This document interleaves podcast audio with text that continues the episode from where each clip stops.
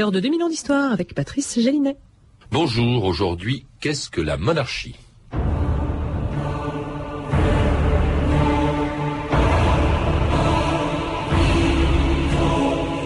Le salut désormais dépend d'un souverain qui, pour tout conserver, tienne tout dans sa main. Corneille.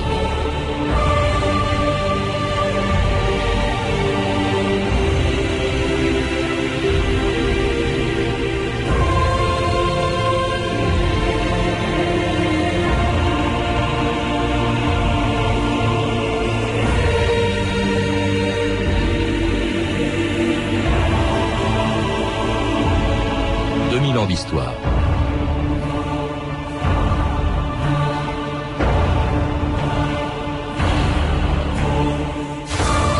Qui étaient les premiers rois de France? Comment et pourquoi étaient-ils sacrés à Reims? Pourquoi les femmes étaient-elles écartées du trône? La monarchie est-elle incompatible avec les principes de la République? Et quel est l'avenir d'une institution qui pendant des siècles a profondément marqué l'histoire de la France et de l'Europe? Autant de questions auxquelles on répond le plus souvent par des idées reçues et qui présentent presque toujours la monarchie comme un système de gouvernement dépassé. On oublie qu'il existe encore en Europe huit pays, et non des moindres, qui ont un roi ou une reine. Pendant longtemps, la France fut même un des seuls pays à avoir abandonné une des plus vieilles institutions de l'histoire. C'était à la Convention, le 21 septembre 1792. Messieurs, en ce jour mémorable où la Convention nationale, élue par tous les Français, se réunit pour la première fois, je mets au voix la proposition du citoyen Collot d'Herbois, proclamer à la face du monde que la monarchie est abolie en France. La motion est adoptée. Je vous propose, s'il vous plaît, citoyen Biovarenne, venez à la tribune. Je peux dire ce que j'ai à dire d'ici. Je demande qu'à partir d'aujourd'hui, tous les documents publics soient désormais datés de l'an 1 de la République française.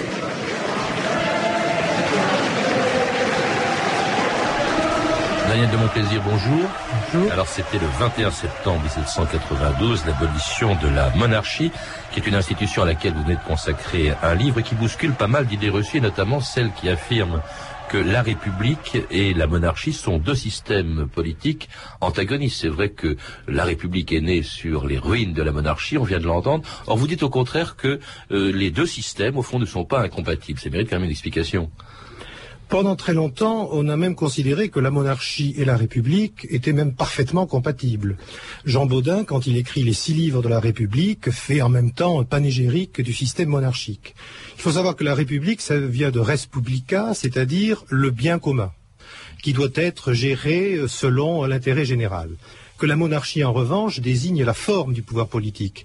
Et pendant très longtemps, je cite Baudin, mais ça commence avec Platon et ça se continue même avec Montesquieu, on considère que la meilleure manière d'assurer la res publica, le bien commun, c'est d'avoir un pouvoir centralisé, un pouvoir monarchiste, mais lequel répond lui-même à des lois qui sont les lois fondamentales du royaume. Mais centralisé entre les mains d'une seule personne, vous vous rappelez que ça vient du grec monos, ça veut dire un seul, et archène, je crois, ou arché, qui veut dire commander, commander C'est contraire à la République, a priori. C'est pas contraire à la République dans la mesure où, pour nos anciens, pour les écrivains anciens, il va de soi que le monarque par euh, son mode de désignation, qui est euh, l'hérédité, par l'éducation qu'il a reçue, euh, l'éducation du prince, par les lois auxquelles je faisais allusion, est mis euh, dans la situation, euh, dans, l'impuissance et de s'amoindrir, et également dans l'impuissance d'abuser du pouvoir. Évidemment, il s'agit de théorie. Dans la pratique, on a connu des exemples contraires, mais dans l'ensemble, on peut considérer que les rois de France, comme les rois aujourd'hui vivant en Europe, sont assez soucieux de, l'intérêt général. Alors vous avez cité Platon, Daniel Bonplaisir, bon, ce qui prouve que la monarchie, c'est un des plus vieux systèmes politique ou, de gouvernement qui soit.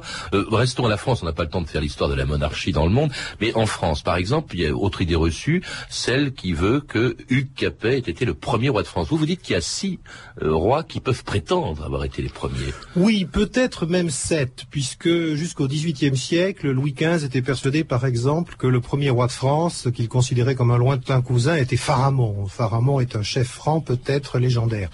Hugues Capet est euh, le premier roi de France au sens où depuis les rois de France descendent du Capet. Il a eu des prédécesseurs. Pour beaucoup, le premier roi de France est Clovis, premier roi euh, de France à s'être fait chrétien. Pour d'autres, c'est Pépin le Bref, premier à être sacré. Et élu, hein, il faut rappeler. Euh, Absolument, élu, puis euh, puis sacré. En fait, pour ce qui est de, du Capet, mais héréditaire. À mes yeux, le premier roi de France serait plutôt Louis VI, au tout début du XIIe siècle. Pourquoi? D'abord parce que c'est le premier qui porte le nom. Il écrit une lettre au pape et il dit je ne veux plus m'appeler roi des Francs, euh, comme on disait à l'époque, je veux m'appeler roi de France, parce qu'il y a un travail des légistes à ce moment-là, on pourrait même dire des constitutionnalistes, qui essaient de donner au pouvoir une nature objective et non plus personnelle. Les rois, les rois cessent d'être des chefs de peuplades en marche pour devenir des véritables chefs d'État, et ça, le premier roi de France qui a consacré ça, c'est Louis VI en 1119 précisément. Vous avez évoqué le sacre de Pépin le Bref, je crois que le sacre n'existe pas dans toutes les monarchies, même dans c'est très rare. Ça donnait au, roi euh, une légitimité considérable puisqu'il était roi de droit divin, ce que sont restés les rois de France jusqu'à Charles X, qui était le dernier à être sacré pendant des siècles. Oui, tous les rois de France ont été sacrés à l'exception de Louis XVIII pour des raisons de, circonstances tout à fait particulières, mais lui-même avait envisagé le sacre. D'autres rois sont sacrés, comme euh, le roi ou la reine d'Angleterre, mais euh, la cérémonie du sacre, avec toute son ampleur, n'a jamais pris de consistance véritablement qu'en France. Le, sacre concentre plusieurs euh, cérémonies. Il y a d'abord la présentation au peuple de France, et il y a ensuite l'onction divine. Ce sont les, les, deux temps forts du sacre. Et pendant très longtemps d'ailleurs, reste de l'époque, vous l'avez dit, où les rois étaient élus, élus par les il y avait d'abord acclamation par le peuple assemblé dans la cathédrale, et à ce moment-là, on avait un roi de France. Et l'onction divine ne venait qu'après. Et ensuite, on a inversé les choses, c'est-à-dire l'onction divine a été placée d'abord et l'acclamation est venue en fin de cérémonie, c'est-à-dire que le roi a cessé d'être fait par son peuple et le roi est devenu fait par Dieu jusqu'à Charles X, effectivement. Oui, ce qui rend son, pouvoir du même coup incontestable. D'ailleurs, c'est justement ce qu'on reproche souvent, ce que ses adversaires reprochent à la monarchie d'Aile de Bon Plaisir, c'est qu'il gouverne sans partage, euh, il gouverne sans contre-pouvoir, sans contrôle, sans constitution. C'est vrai qu'il n'y a pas eu de constitution avant la constitution d'une monarchie constitutionnelle en 1789. Oui, alors euh, Jacques Bainville, qui était un des, théoriciens monarchistes que l'on a un peu oublié, un homme plus libéral par exemple que, Charles Maurras, parle de la France de l'Ancien Régime comme d'un pays, d'un régime, disait-il, hérissé de liberté. Euh, le pouvoir royal est un pouvoir qui comporte pas mal de contre-pouvoirs. D'abord, il y a le pouvoir des grands, l'aristocratie. Pendant très longtemps, euh, la grande bataille du roi de France, ça, aura été, et on est arrivé qu'avec Louis XIV, à faire baisser euh, le, nez de, l'aristocratie qui contestait au roi la détention du pouvoir. Mais il, il reste les parlements qui doivent enregistrer les idées royaux. Et les parlements de l'Ancien Régime ne sont pas les parlements disciplinés que nous connaissons aujourd'hui. Ce sont des parlements qui discutent la loi, obligent le roi à se déplacer, à tenir ce qu'on appelait des, lits de justice. Et puis le roi, au-dessus de lui, les lois dites fondamentales du royaume, auxquelles il ne peut pas toucher. Euh, la loi de dévolution successorale, le fait qu'il ne peut pas abdiquer, qu'il ne peut pas euh, euh, marchander une partie du territoire. Alors qu'aujourd'hui, nos chefs d'État n'ont pas peur de proposer des modifications de la Constitution lorsque ça les arrange. Alors cela dit, c'est quand même une monarchie qui est devenue, elle n'était pas au début, il y a eu une contestation, notamment à l'époque de la Fronde, mais qui est devenue absolue, notamment euh, à l'époque de Louis XIV, au lendemain de la Fronde, en 1653. La Fronde est une révolte, et une révolte impardonnable. Nous avons choisi d'endurer, de composer quand nous étions faibles, et quand la chance tournait de punir à notre façon. Utiliser, humilier, pardonner. Mais je n'ai plus confiance. Ni dans mon Parlement, ni dans ma noblesse, ni dans mon peuple. Je n'ai plus confiance en personne. Alors, sire, vous serez un grand roi.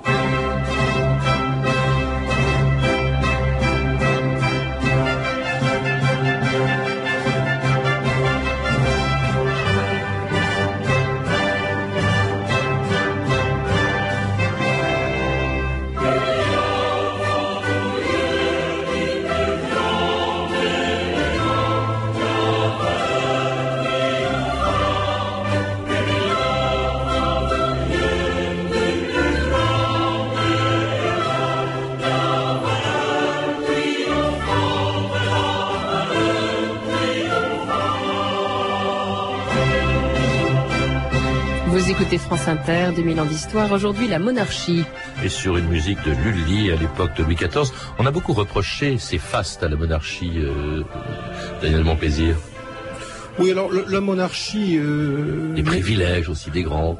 Oui, il y a, une anecdote, enfin une anecdote, quelque chose d'assez amusant, lorsque les députés euh, aux États généraux se précipitent à Versailles en 1789 ils sont persuadés de tomber dans une espèce de, de parc euh, au miracle et aux merveilles où tout est en or, en argent, en diamant, et ils sont relativement déçus de la modestie dans laquelle vit le roi et, et vive la cour. Ils étaient persuadés que euh, tout ça ruisselait euh, d'or et de pierreries, ce, ce qui Pas sous Louis XIV quand même, c'était le cas.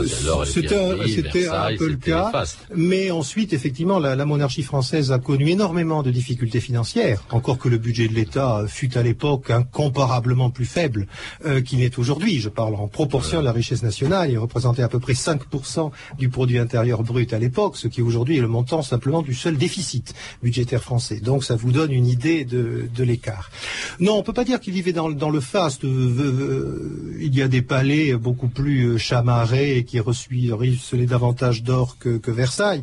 D'ailleurs, lorsque Marie-Antoinette est venue s'installer au château, pour des raisons financières, on n'avait pas eu le temps de finir ses appartements. Mmh. Vous voyez, non, on peut pas dire que la monarchie vivait dans le faste, en tout cas dans sa dernière période. En revanche, c'est vrai que Louis XIV avait conçu euh, Versailles et la cour comme un moyen d'en imposer. Ce que l'extrait que vous avez euh, cité tout à l'heure fait effectivement partie de cette euh, idée que le roi devait en imposer à la nation. Et en imposer aussi à l'aristocratie qui a été qui était frondeuse, on le sait bien. Alors tout ça a duré jusqu'en 1789, jusqu'à la Révolution française, qui ne marque pas la fin de la monarchie comme on le dit parfois, puisque c'est le début d'une nouvelle monarchie constitutionnelle pendant euh, trois ans, euh, euh, sous les couleurs de la République, quand Louis XVI, après la chute de la Bastille, est accueilli à l'Hôtel de Ville de Paris. Votre Majesté, ces clés sont celles qui ont été présentées au bon roi Henri IV lorsqu'il a reconquis son peuple. Aujourd'hui, c'est le peuple qui a reconquis son roi. Sire, tous les Parisiens, amis de la liberté, ont adopté les couleurs de la capitale, le bleu et le rouge. Oui, j'ai remarqué. Mais j'ai fait ajouter le blanc de la monarchie. Excellente idée, monsieur de Lafayette. Excellente idée. Si votre majesté voulait bien attacher cette cocarde à son chapeau, elle comblerait de joie ses loyaux sujets. Peut-être, monsieur de Lafayette, vous pourriez l'attacher vous-même.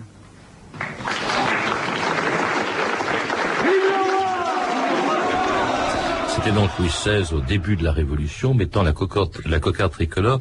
Euh, Daniel de Montplaisir, une chose que j'ai découvert en vous lisant, qui était assez curieux, c'est que contrairement à ce que l'on croit souvent, à ce qui vient d'être dit dans cet extrait de film, le blanc n'est pas la couleur de la monarchie. Non, euh, le blanc n'était pas la couleur de la monarchie, et d'ailleurs cet extrait de film est tout à fait révélateur de, l'erreur que l'on commet souvent. La première couleur des rois de France, des Capétiens, c'était le rouge. Le rouge uni, euh, la bannière de, Saint-Denis, l'oriflamme de Saint-Denis avec lequel les rois capétiens partaient à la guerre. Ensuite, euh, la couleur royale se chamarre énormément. On utilise énormément de couleurs pour les différents drapeaux. Le drapeau vraiment de la monarchie, il est bleu d'azur, avec dessus trois fleurs de lys, soit blanches, effectivement, soit euh, le plus souvent dorées.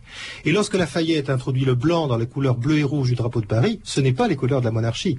C'est pour faire comme le drapeau américain, qui était bleu, blanc, rouge, et qui était à l'époque le pays modèle. Ah bon, donc c'est encore une idée reçue. Alors la monarchie disparaît peu de temps après la scène qui vient d'être évoquée, en 1792, elle est abolie, elle va être restaurée en 1814 avec euh, Louis XVIII, puis euh, Charles X, puis elle va se transformer avec Louis-Philippe en, 1830 avant de disparaître définitivement en 1848, encore qu'on peut dire que l'Empire, le premier comme le second, euh, sont des monarchies.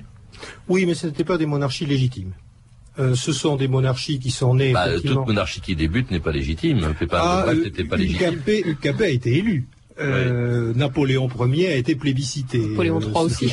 Napoléon III aussi. Oui, président de la République voilà, pour commencer. Et, et, on ne peut pas, voilà, exactement, président de la République pour commencer, et on ne peut pas dire que euh, leur pouvoir euh, garantissait les.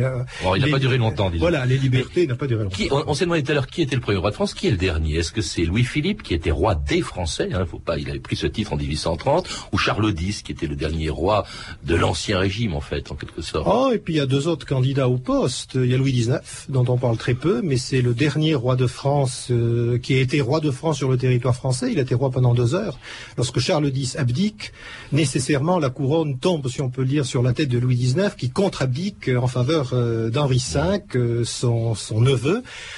Selon les légitimistes, aujourd'hui, le dernier roi de France est Henri V, né en 1820, mort en 1883. Il n'a jamais régné. On a, été très près de la restauration une fois en 1849 et une deuxième fois en 1871.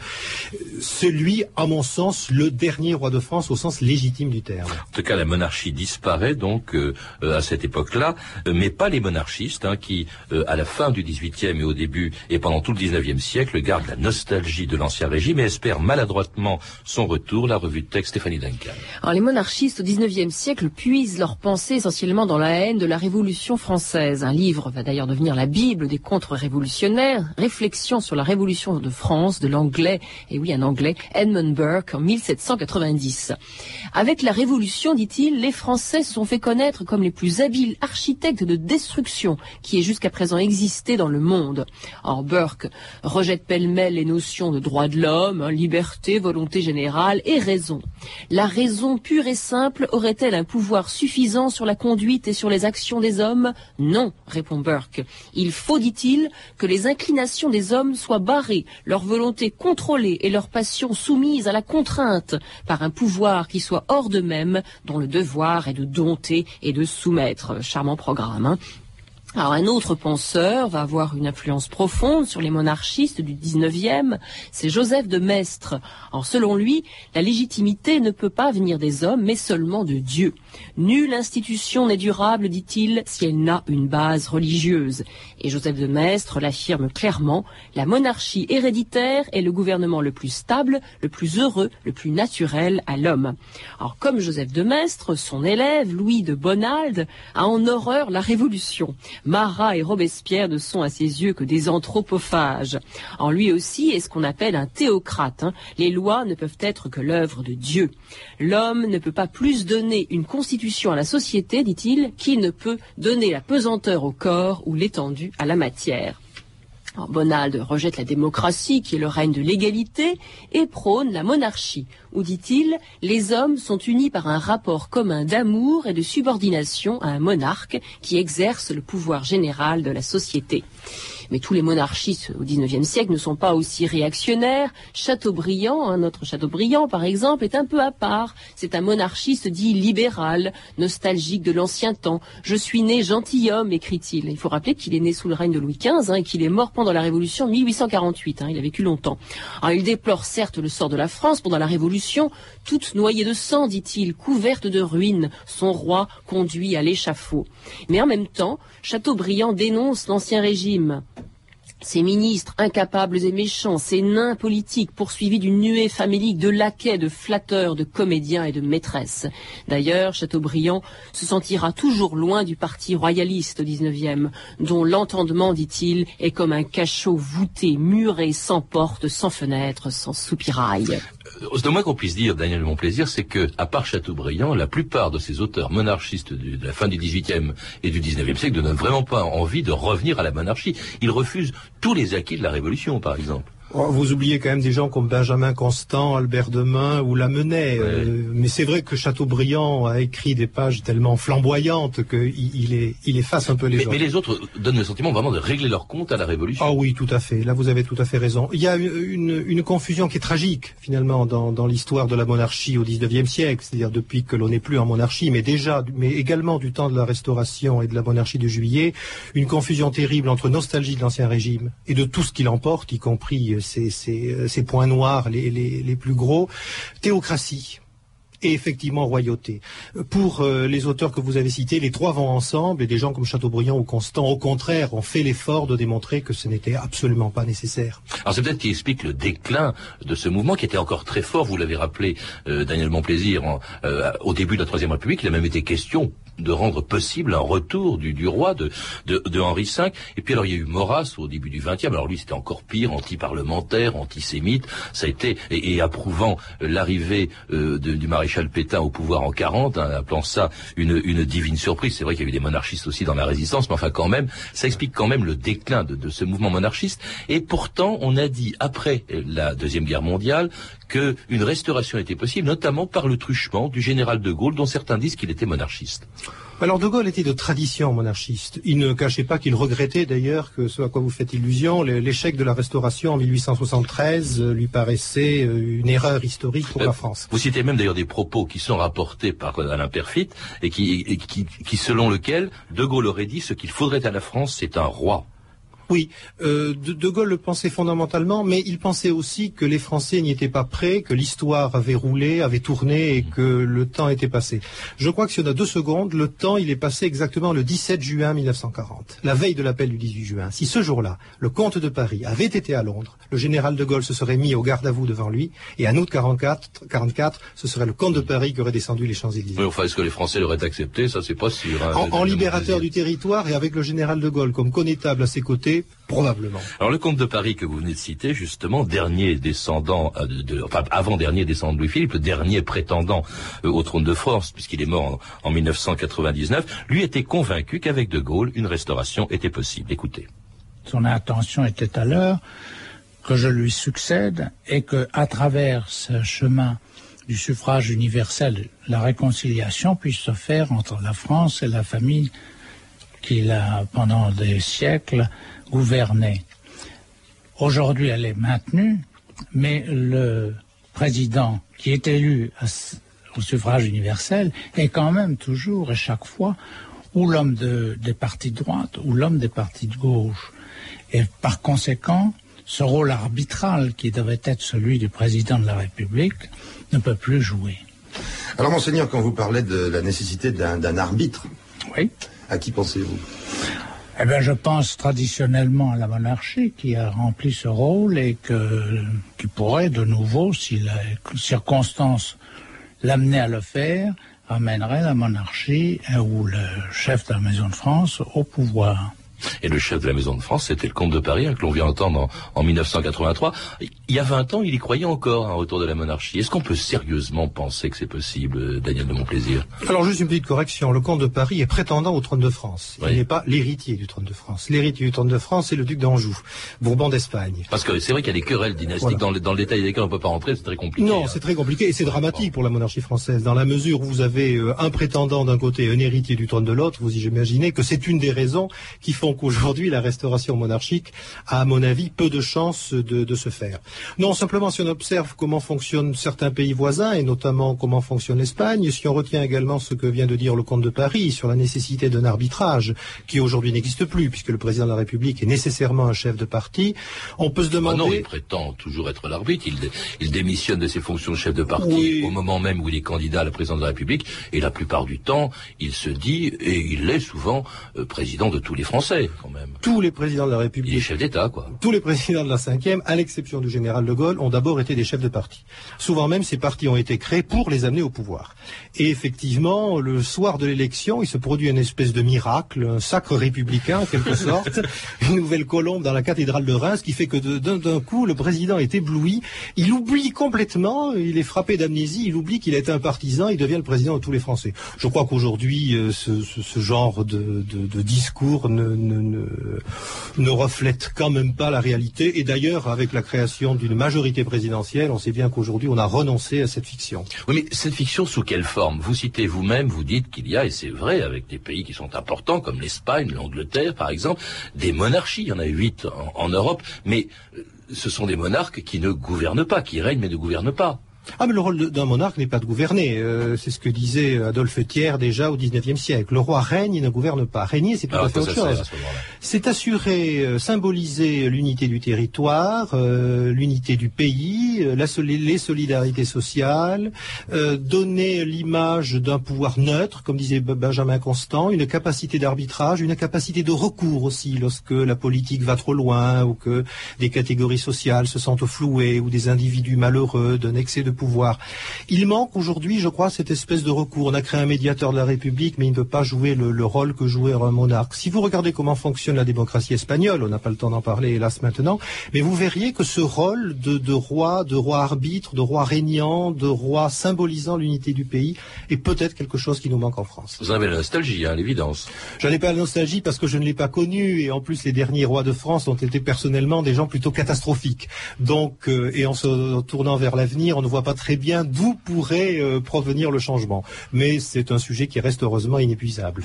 Eh bien, c'est un sujet que l'on retrouve dans votre livre, Daniel de Montplaisir, La monarchie, un livre de la collection Les idées reçues, et vous en bousculez pas mal, et qui est publié aux éditions Le Cavalier Bleu. Vous avez pu entendre des extraits du film La Révolution, les années-lumière, de Robert Enrico, euh, et puis du téléfilm Mazarin de Pierre Cardinal. Vous pouvez retrouver ces renseignements en contactant le service des relations avec les auditeurs au 0892 68 10 33 34 centimes d'euros la minute ou consulter le site de notre émission sur franceinter.com. C'était 2000 ans d'histoire à la technique Anne Le Guéhenec, documentation et archivina Virginie Bloch-Léné, Claire Tesser et Sandra Escamez. Revue de texte Stéphanie Duncan, une réalisation de Anne Kobilac. Une émission de Patrice Gélinet.